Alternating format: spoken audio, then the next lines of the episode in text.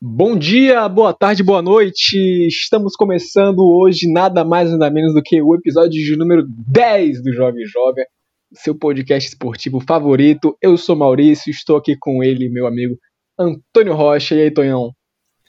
E aí, Maurício, tudo bem? Estou aqui muito feliz por estarmos alcançando essa marca tão linda que é a de número 10, pois todo mundo sabe que número 10 é o número do crack. Então, nada melhor do que nesse episódio aproveitarmos para pedirmos a todos que fiquem longe das drogas.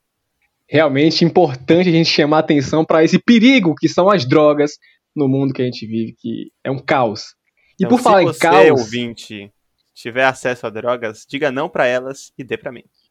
Diga não a elas. Antônio vai botar fogo em todas elas. Exatamente. Mas falando, falando em caos, eu acho que essa é uma das melhores formas de caracterizar o que aconteceu na última rodada do Brasileirão, porque muitas são muitas vertentes, são muitas possibilidades, tem muito que falar.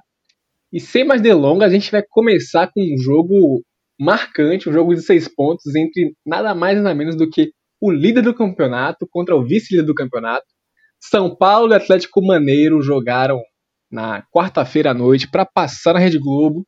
O jogo foi antecipado por isso. E o time dos, dos caboclos do Diniz fez o que tinha que ser feito, fizeram 3 a 0 no Galo.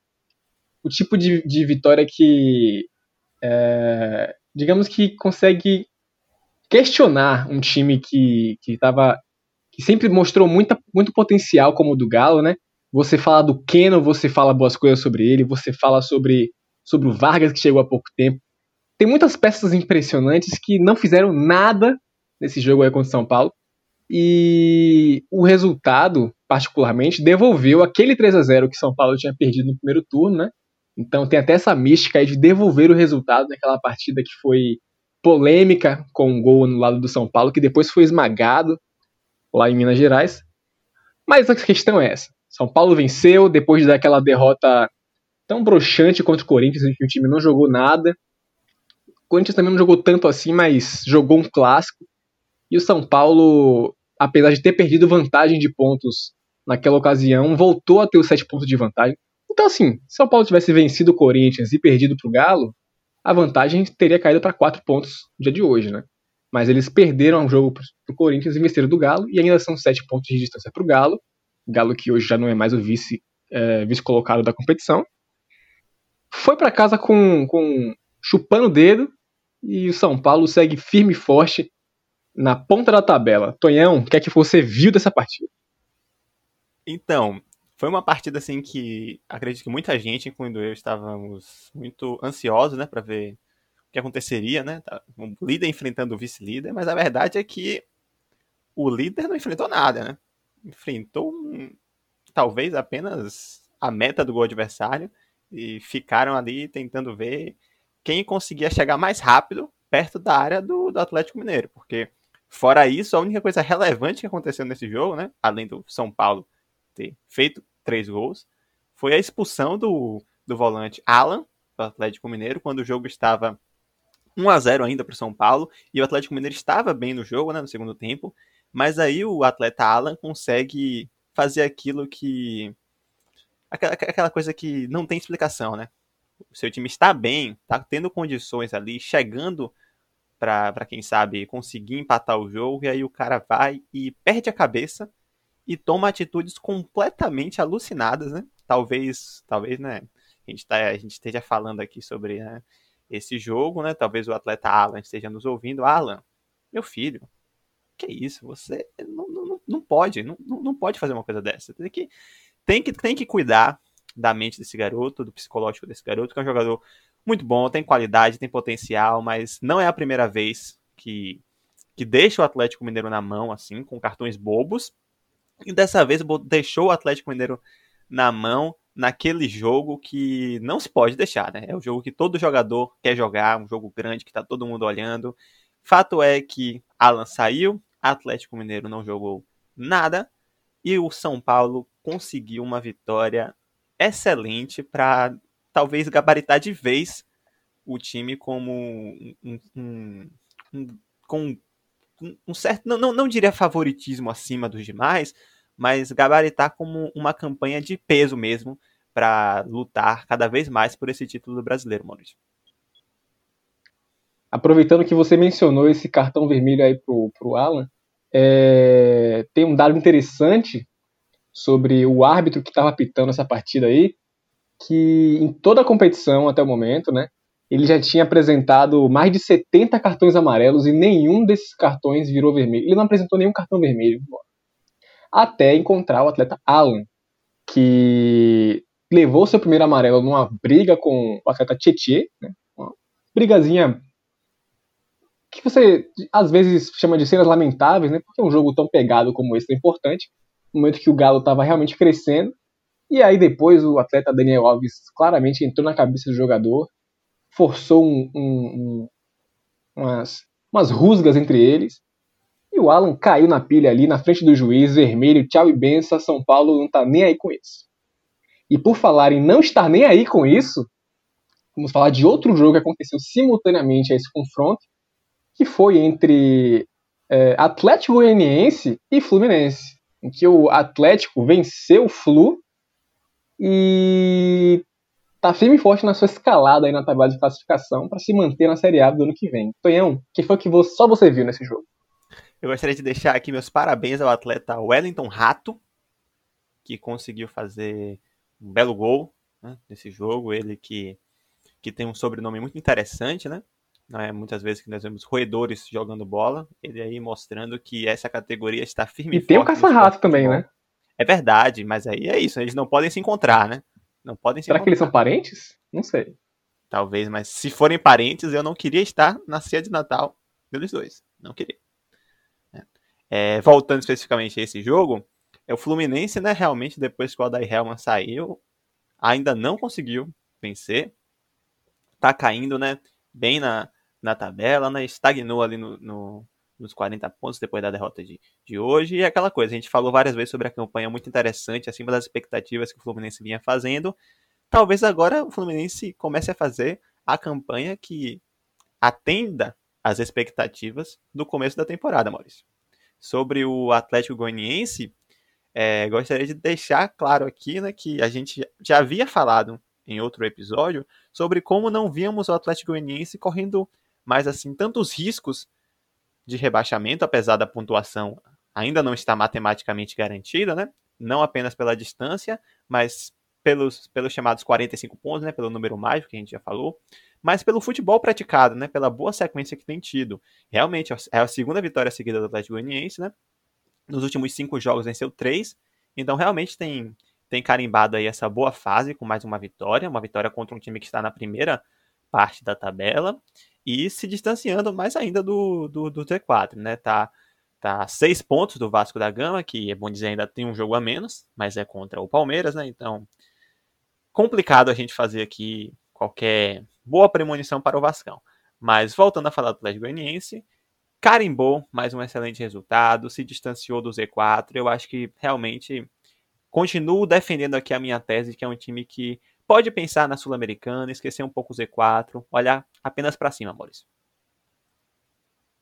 Muito bem pontuado aí no que diz respeito ao que aconteceu nessa noite aí, porque o Atlético consegue se desgarrar ainda mais daqueles times que estão embolados ali, clamando pelo rebaixamento.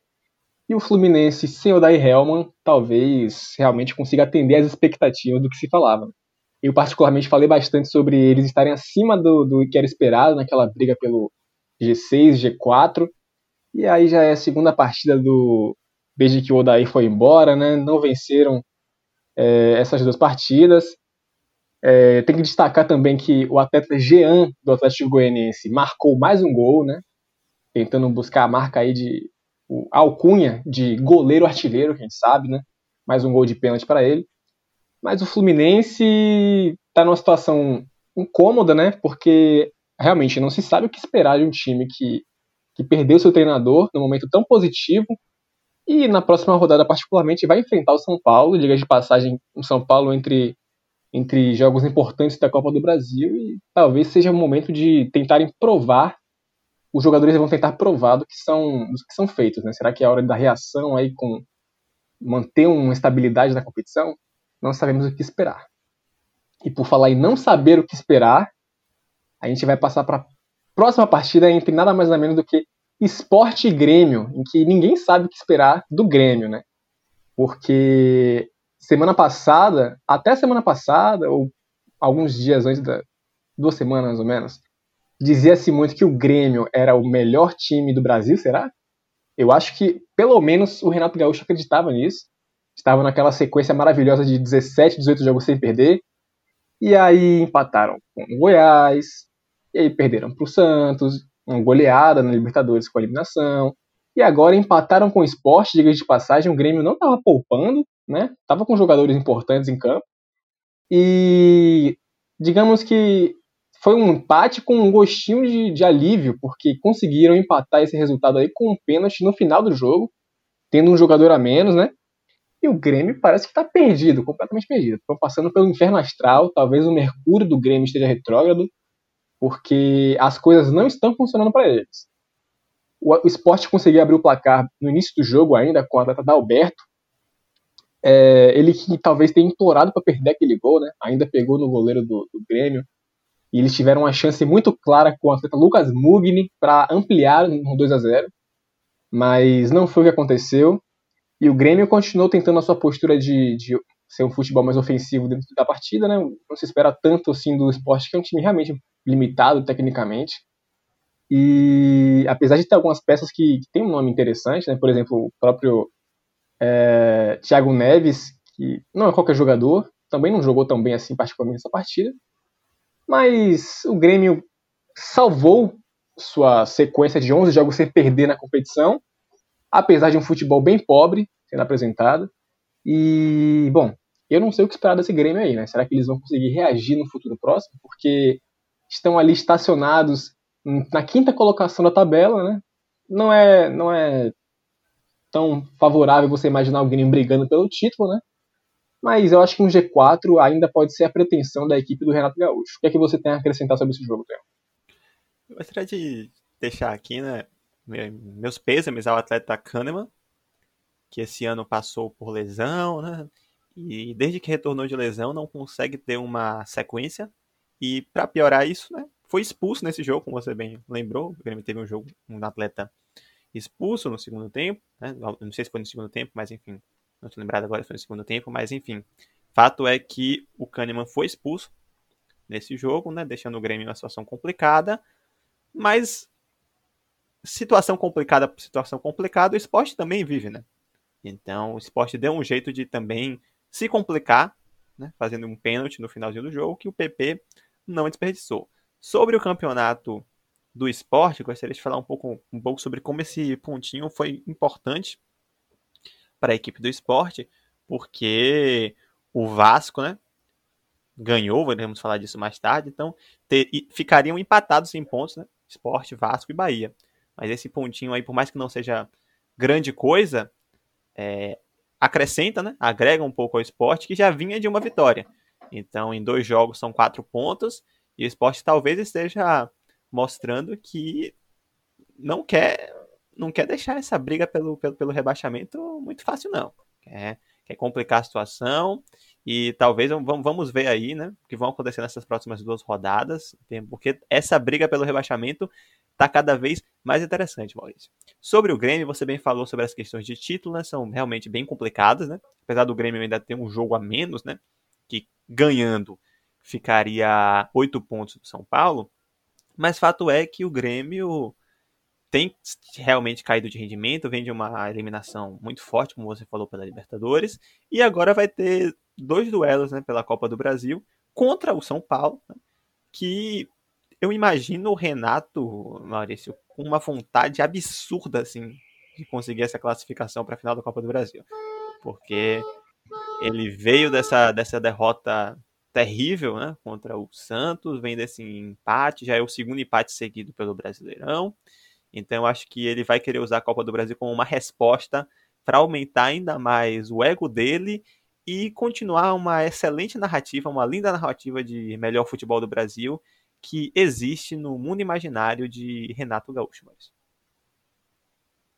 Realmente é preocupante a gente tentar entender o que se passa na cabeça do Renato Gaúcho. que tem se tornado um personagem muito icônico no futebol brasileiro. Sempre foi, né, diga de passagem, mas como treinador nos últimos dois anos aí, ele tem marcado de formas muito pitorescas. E Acho por falar em ser pitoresco, é, personagens são feitos para serem desconstruídos ou talvez até reforçados. Mas falando em pitoresco mesmo, foi esse confronto que também aconteceu no mesmo dia entre o time do Abel Braga e o time do Abel ex-Braga, né?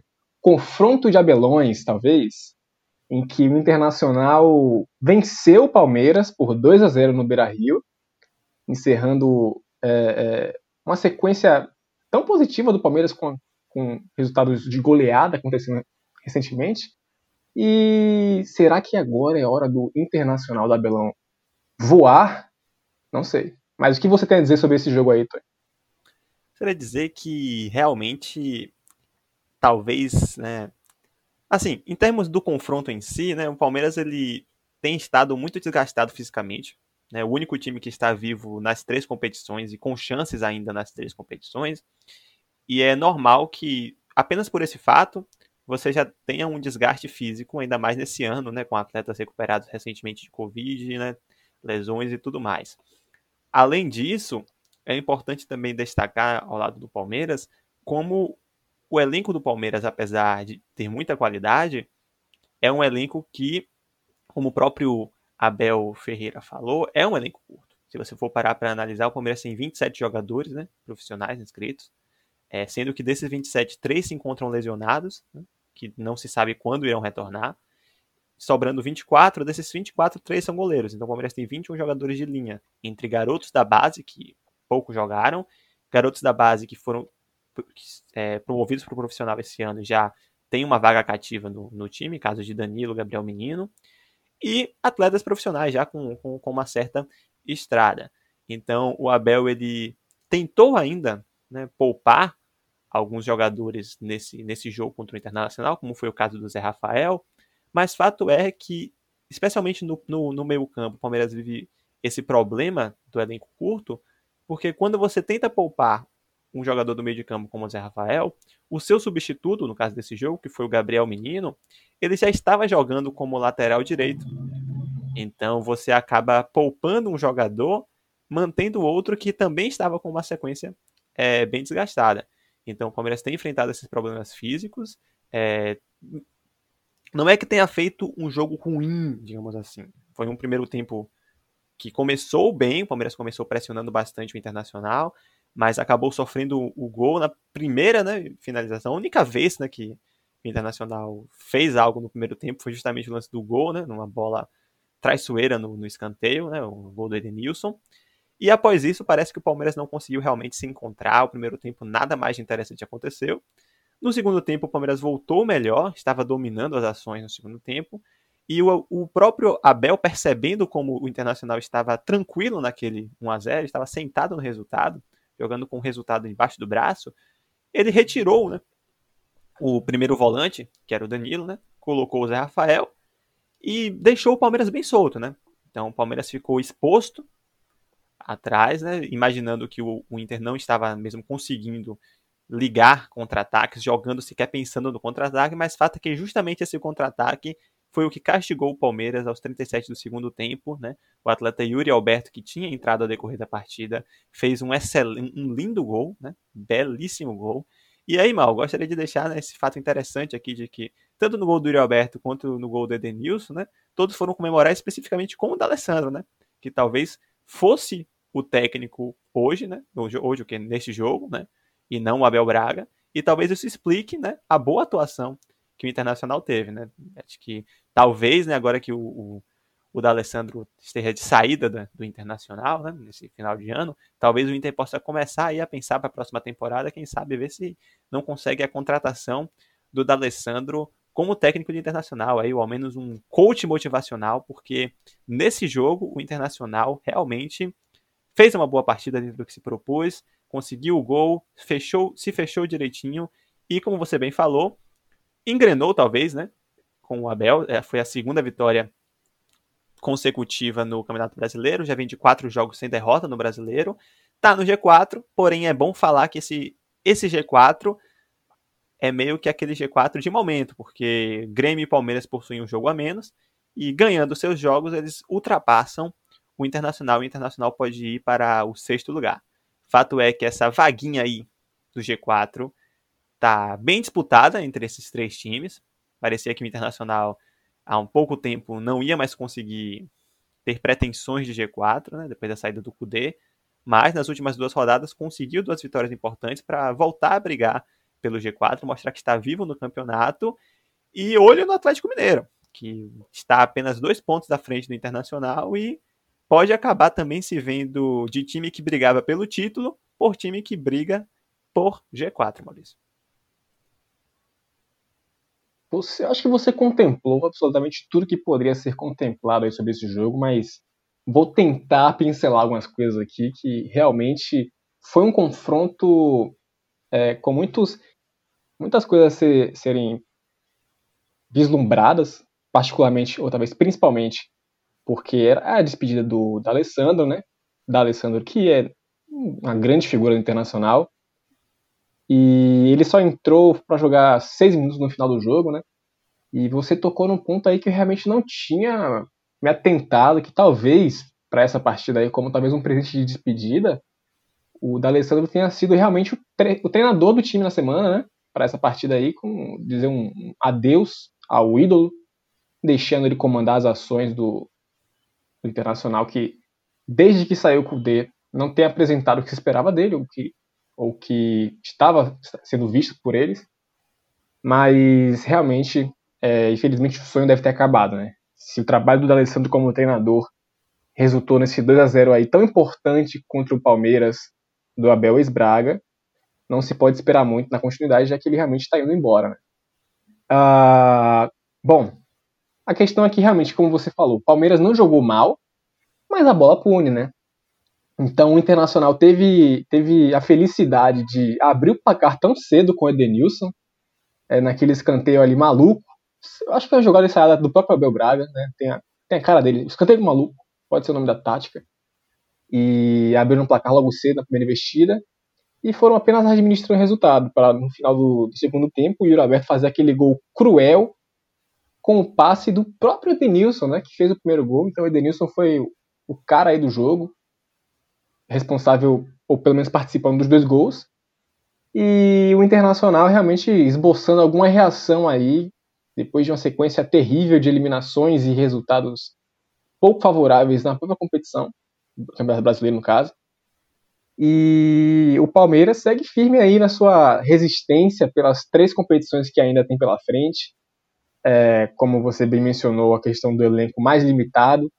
Muito se fala sobre o Palmeiras ter um elenco talvez o segundo melhor elenco do Brasil, atrás apenas do Flamengo, em questão de qualidade, realmente é muito bom, é muito bom você olhar para o banco do Palmeiras e ver peças que podem substituir outras, a, mantendo o mesmo nível, mas realmente a variedade numa situação de desfalques tão, tão recorrente, ainda mais com um adicional que seria coronavírus para a equipe do Palmeiras, não tem sido fácil para o Abel, que agora é ex-Braga.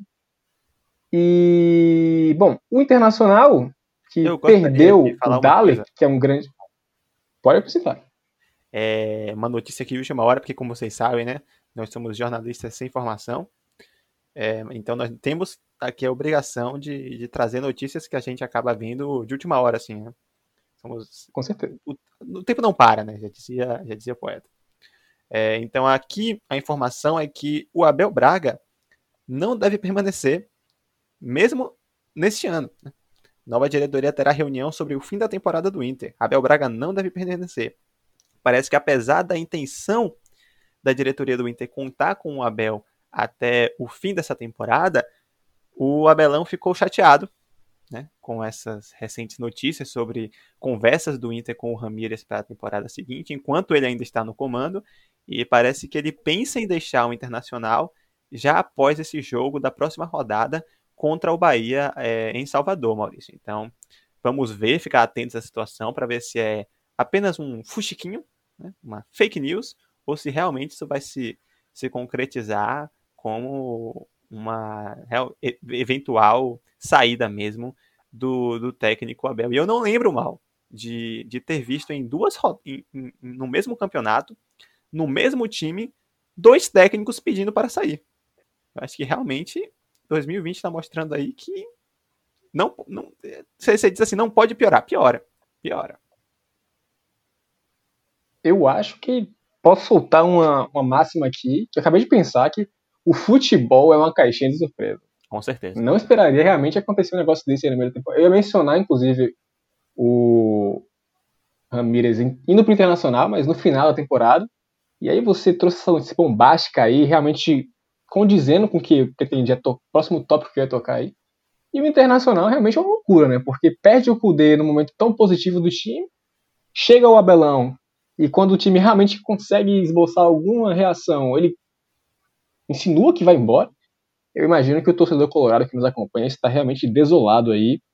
Amigo colorado, eu não sinto sua dor, mas eu sinto por você. E por falar em sentir, eu tenho que começar ah. deixando claro aqui que. que... Desculpa, gente. Realmente, desculpa.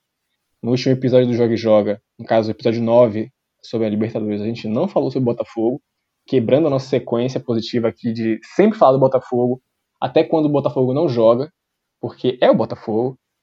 E talvez isso tenha ajudado o Botafogo, porque o Botafogo venceu um jogo de futebol. Isso mesmo, o Botafogo venceu um jogo de futebol. Botafogo 2, 1 Coritiba. Eu não sei nem o que sentir. Eu juro que eu não sei o que sentir. Mas eu gosto do que eu tô sentindo. É um sentimento bom. Talvez um sentimento de alívio. Mas o Botafogo conseguiu três pontos em uma partida.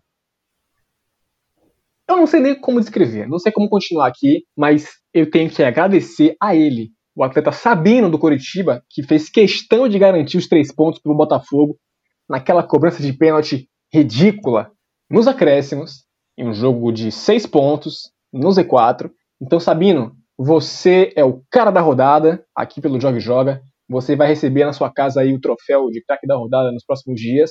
Então fique atento. Mas a questão é que o Botafogo venceu, venceu de virada para dar mais mais emoção ainda. E Pedro Raul é o nome do, do nome da alegria do Botafoguense. Pedro Raul foi responsável pelos dois gols. Ele cobrou um pênalti também. Um jogo de seis pontos como esse, ter dois pênaltis na reta final, realmente não é um jogo para qualquer um. Né? Você tem que estar tá preparado para sentir tudo que o Botafogo pode te oferecer. E às vezes você não é capaz. Mas o Botafogo não tá nem aí e eles fazem questão de te entregar tudo que você precisar. Tonhão, o que, é que você tem a falar sobre esse jogo? Eu não vou querer falar, eu vou me manter em silêncio sobre esse jogo, eu não vou falar sobre Botafogo, porque se a minha, a minha ausência de palavras sobre Botafogo contribuiu de alguma forma para esse momento fantástico, eu manterei meu silêncio, torcendo para que na próxima rodada mais boas notícias. Eu estou emocionado, de verdade, você pode sentir pela minha voz.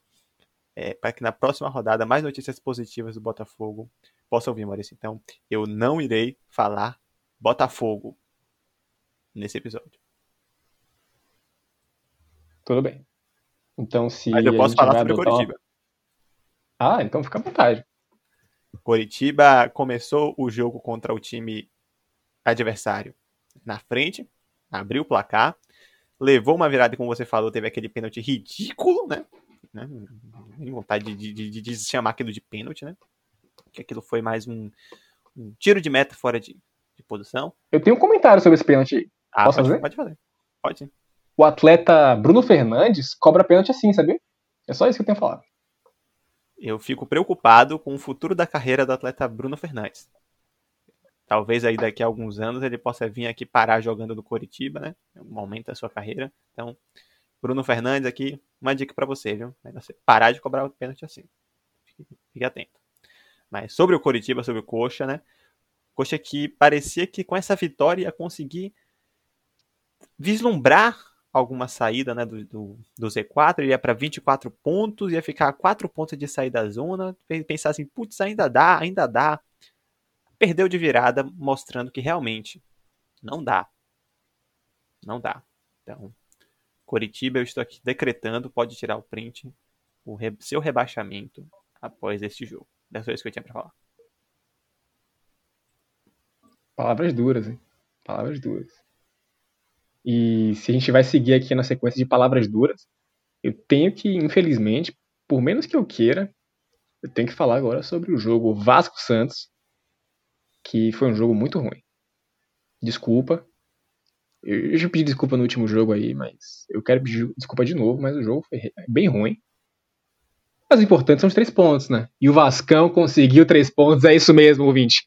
Na mesma rodada, o Vasco da Gama. Eu não falei que eu não vou falar do Botafogo, então eu digo: o Botafogo também venceu. Tivemos um final de semana com vitória do Vasco e do Botafogo. E a vítima do Vascão dessa vez foi o Santástico. Aquele mesmo Santástico que sabe-se lá o porquê, mas poupou seus, seus astros da temporada, que seriam o Marinho e o Soteudo. Perdeu, né? Fazer o quê, né? Um time que tem, que tem cano tem tudo. Então o não venceu. E o que, é que você tem a dizer sobre esse jogo aí, Tony? Que eu acho que o técnico Cuca achou que jogava no meio de semana, né? Pensou assim, ah, a gente venceu o Grêmio, né? Então a gente vai enfrentar o São Paulo na Copa do Brasil. Não, Cuca. Não é assim que funciona o futebol brasileiro. São competições diferentes. Então, time, e talvez ele tenha percebido ao longo do jogo que, ah, é verdade, eu não jogo no meio de semana, e resolveu colocar o, o Marinho e o Soteldo no jogo, mas, mas já era tarde. Já era tarde, não havia nada que eles pudessem fazer para evitar este evento que é uma vitória do Vasco da Gama, num momento em que o torcedor do Vascaíno estava se preparando para relembrar aquele fatídico dia de 1997, quando fez uma virada histórica contra o Palmeiras, né?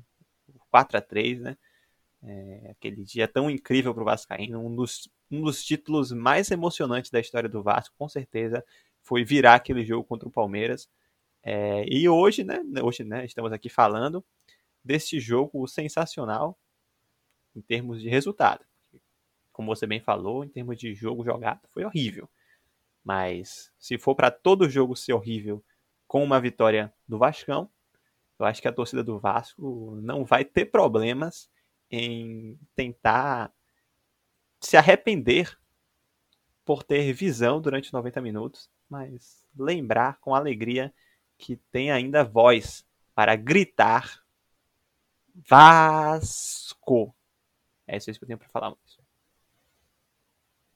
Só queria retificar aqui que você acabou falando Vasco, quando na verdade o nome é Vasco, né? É Desculpa aí o torcedor vascaíno, que a gente não é do Rio de Janeiro, então a gente acaba cometendo esse tipo de, de a gente acaba falando de equívoco certo. aqui, né?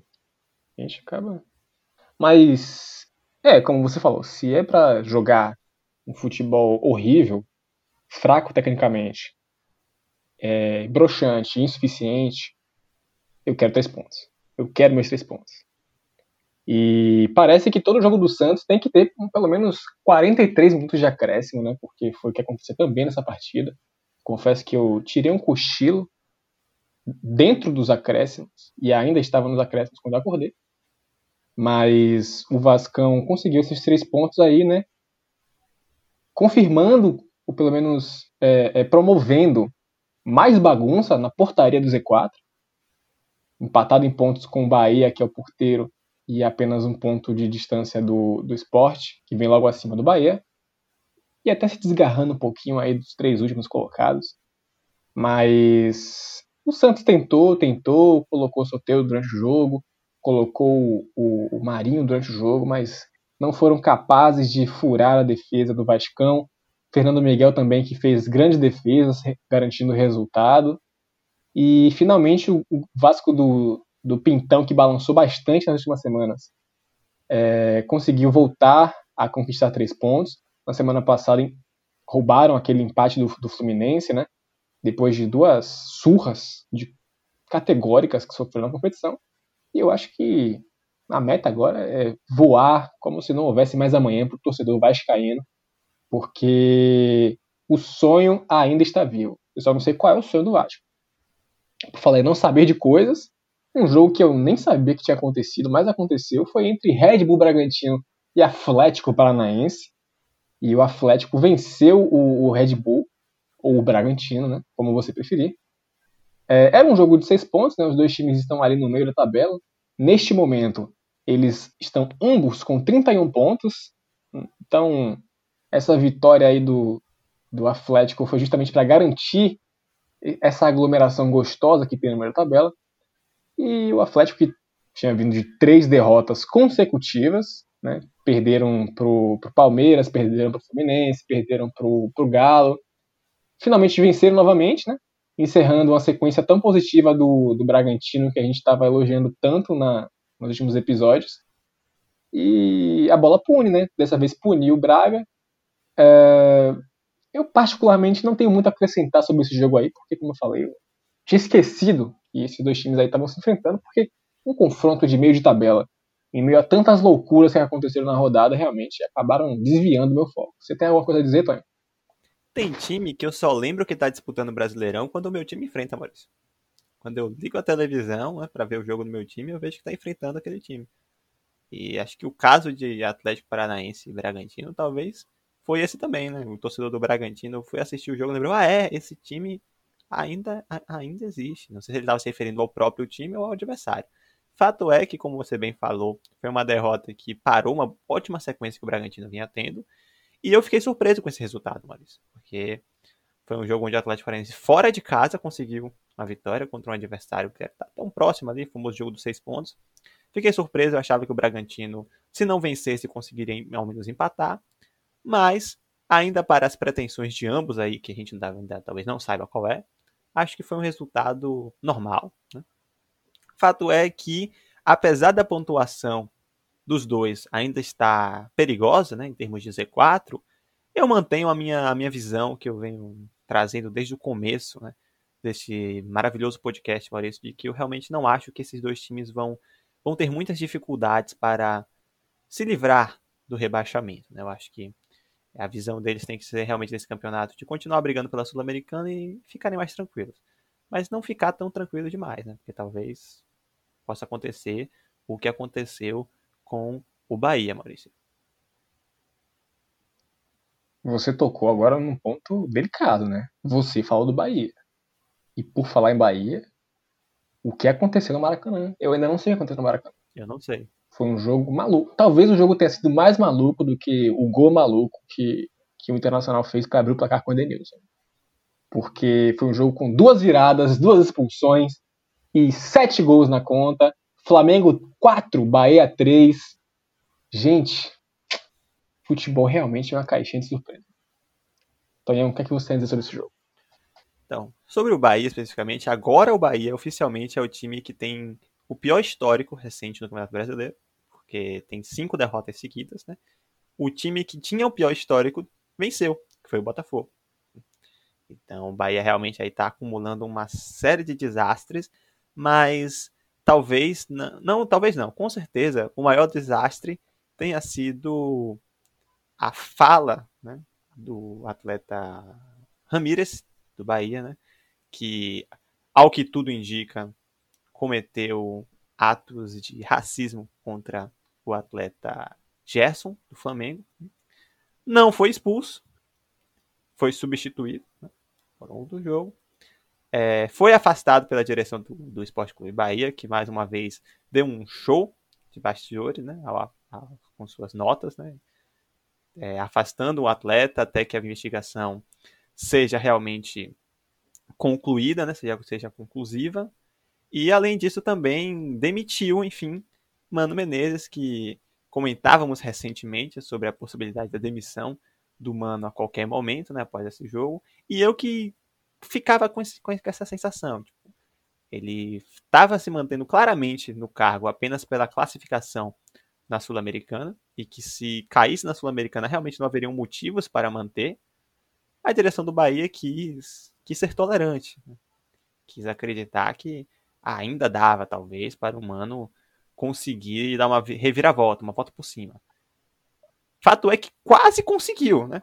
O Bahia tomou um 2 a 0 virou para 3 a 2 O Gilberto fez dois gols, inclusive. Né? Mas o Bahia conseguiu tomar outra virada, né? Com um jogador a mais e depois ainda houve a expulsão do atleta Daniel, né?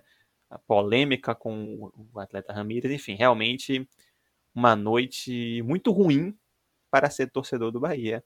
Né? E uma noite muito feliz para ser torcedor do Mengão, que enfim parece que vem a demonstrar que realmente talvez seja um dos candidatos ao título desse Brasileirão, né? Visto a derrota, né?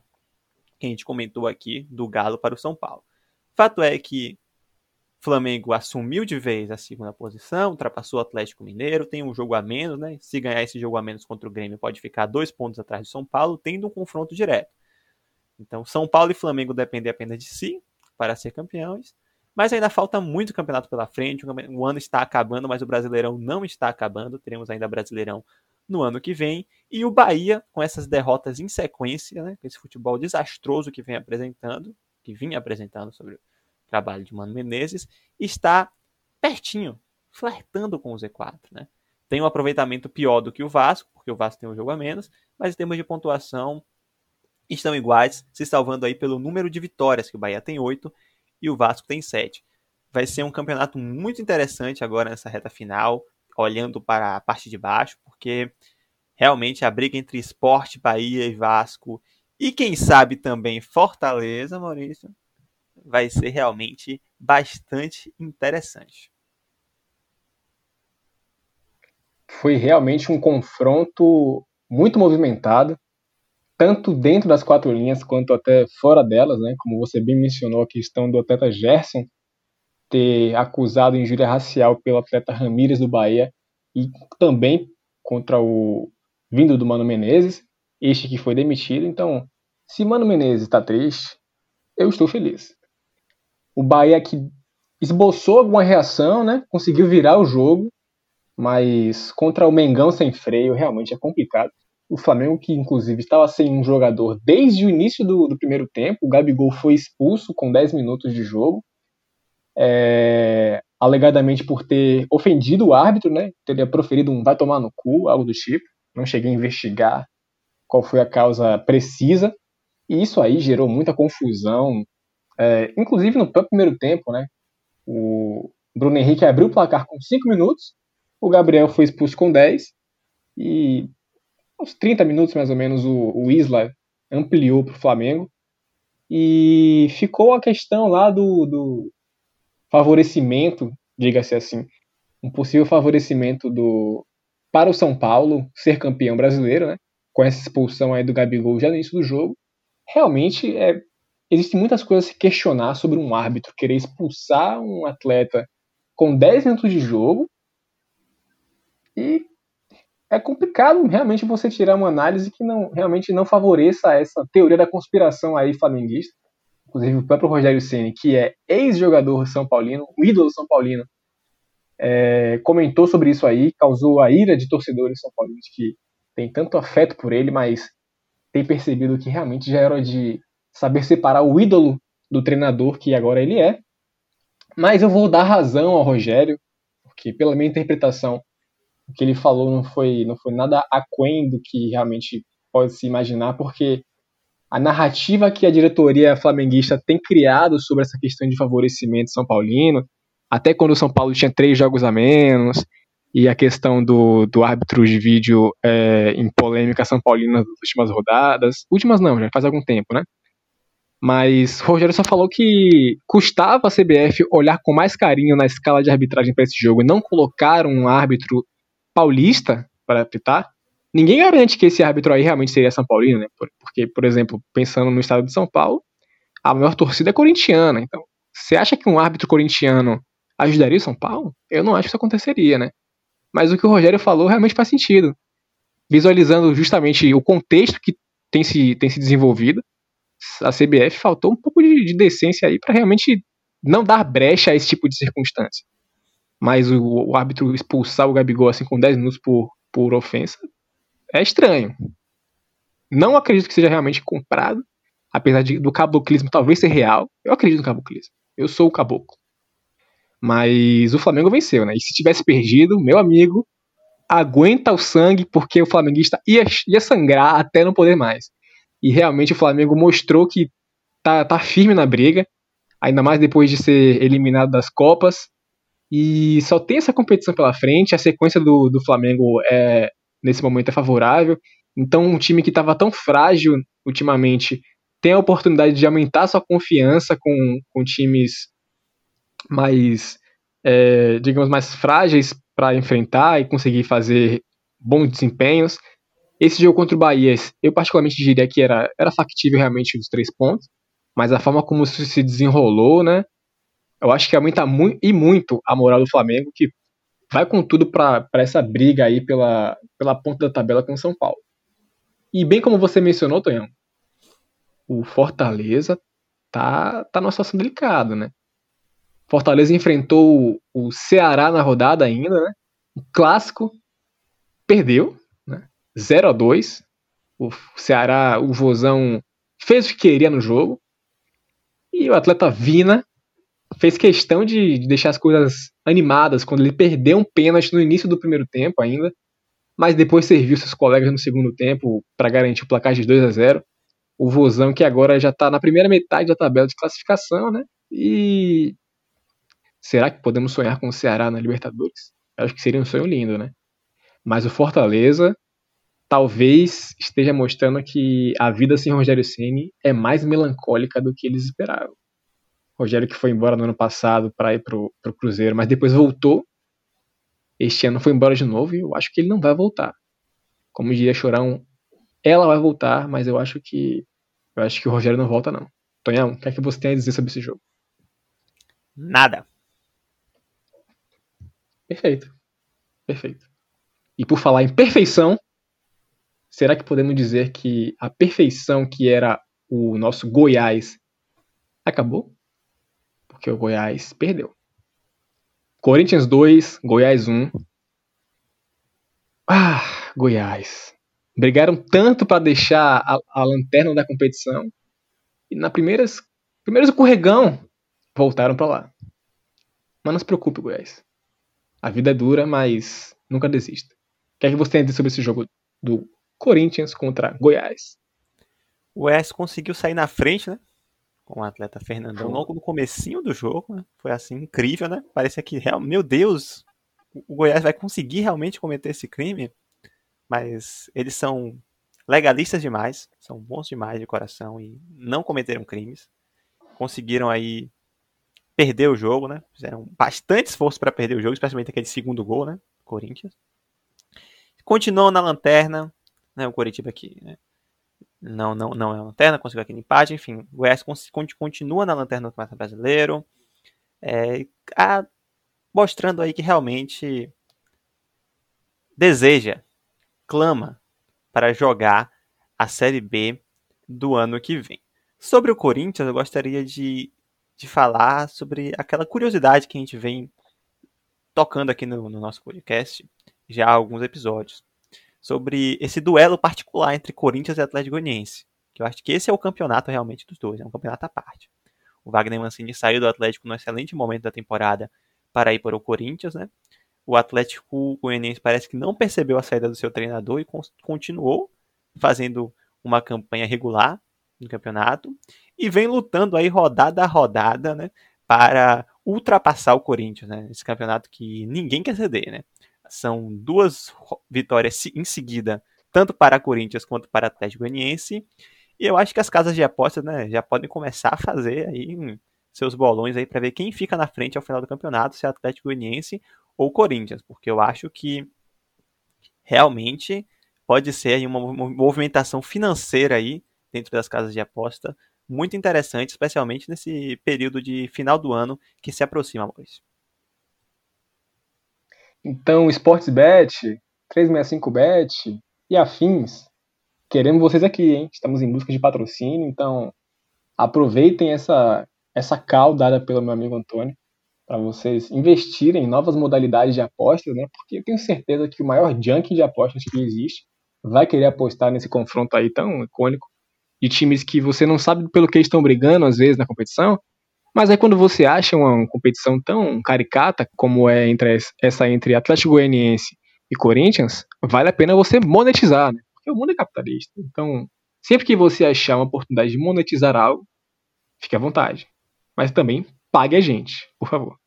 E por falar em, em nesse conflito, nesse confronto aí, né?